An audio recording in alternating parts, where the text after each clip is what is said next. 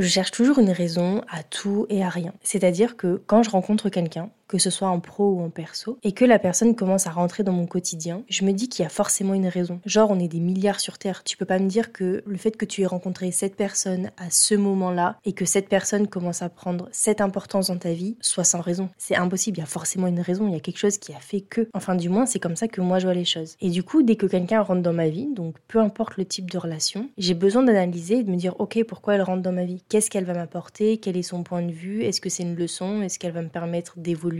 Évoluer, au niveau pro, au niveau perso, au niveau réflexion. J'ai tout le temps besoin d'analyser parce que pour moi, une personne qui rentre dans ta vie, ça peut pas être anodin, ça peut pas être pour rien. Et idem, quand une personne part de ta vie, c'est que, entre guillemets, la leçon est terminée, tu vois. Et ça, ça se fait autant au niveau pro que perso. C'est-à-dire que pour moi, quand tu rentres dans un nouveau boulot, les gens qui forment tes collègues ou ton équipe, c'est pas anodin. Enfin, je parle du pro comme ça parce que pour moi, ça existe plus. Le fait de passer toute sa vie dans une seule boîte, euh, pour moi, ça fonctionne plus. Enfin, on évolue, on a des envies différentes, on, on vit différemment, on a besoin de changement, on a besoin d'être stimulé beaucoup plus qu'avant, j'ai l'impression. Et du coup, pour moi, à chaque fois que tu changes de job, les nouvelles personnes qui constituent tes collègues, il y a une raison. Genre, quand tu analyses les personnalités, c'est pas du tout les mêmes. Enfin, moi, quand j'analyse les personnes qui ont constitué mon premier job et les personnes qui constituent mon nouveau job, c'est pas du tout les mêmes. Et je vois qu'elles correspondent également pas du tout au même stade de ma vie. Genre, c'est-à-dire que j'avais des besoins quand j'ai commencé à bosser que j'ai plus du tout aujourd'hui. Et aujourd'hui, j'ai de nouveaux besoins, de nouvelles visions et je m'intéresse à de nouvelles choses qui correspondent aux personnes avec qui je suis au boulot. C'est un peu bizarre quand on y pense. Enfin, c'est bizarre.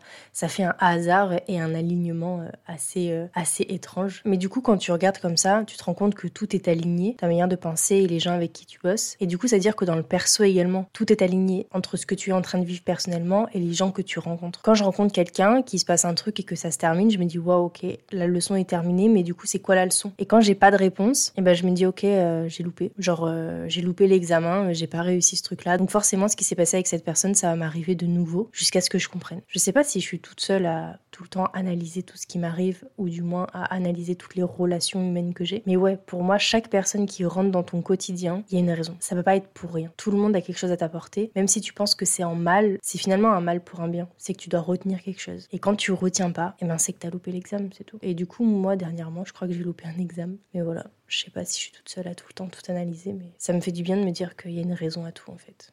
Je viens de terminer de monter le podcast et je me rends compte que mes paroles peuvent être extrêmement mal interprétées. Donc je fais bien sûr allusion à des relations qui ne sont absolument pas dévastatrices. Je suis pas en train de parler du fait qu'une femme qui se fait battre par un homme, euh, c'est qu'elle doit comprendre quelque chose ou qu'il y a une leçon à retenir de pourquoi elle s'est mise avec cet homme-là, etc. Bien sûr que non, je ne parle pas de ce genre de relation. Après, toutes les leçons n'arrivent pas comme on le souhaite, tout ce qu'on veut n'arrive pas comme on le souhaite et tout ne prend pas la forme qu'on veut. Ça aussi, c'est à prendre en compte. Mais je ne parle pas de relations dévastatrice avec des conséquences euh, absolument hardcore, voire euh, mortelles. Je suis absolument pas en train de parler de relations de ce genre-là. C'est juste une petite note au cas où les, choses seraient très mal interprétées. Je parle de relations euh, qui ont des conséquences, qu'elles soient bonnes ou mauvaises, mais qui sont pas non plus hardcore, voire mortelles, voire dévastatrices.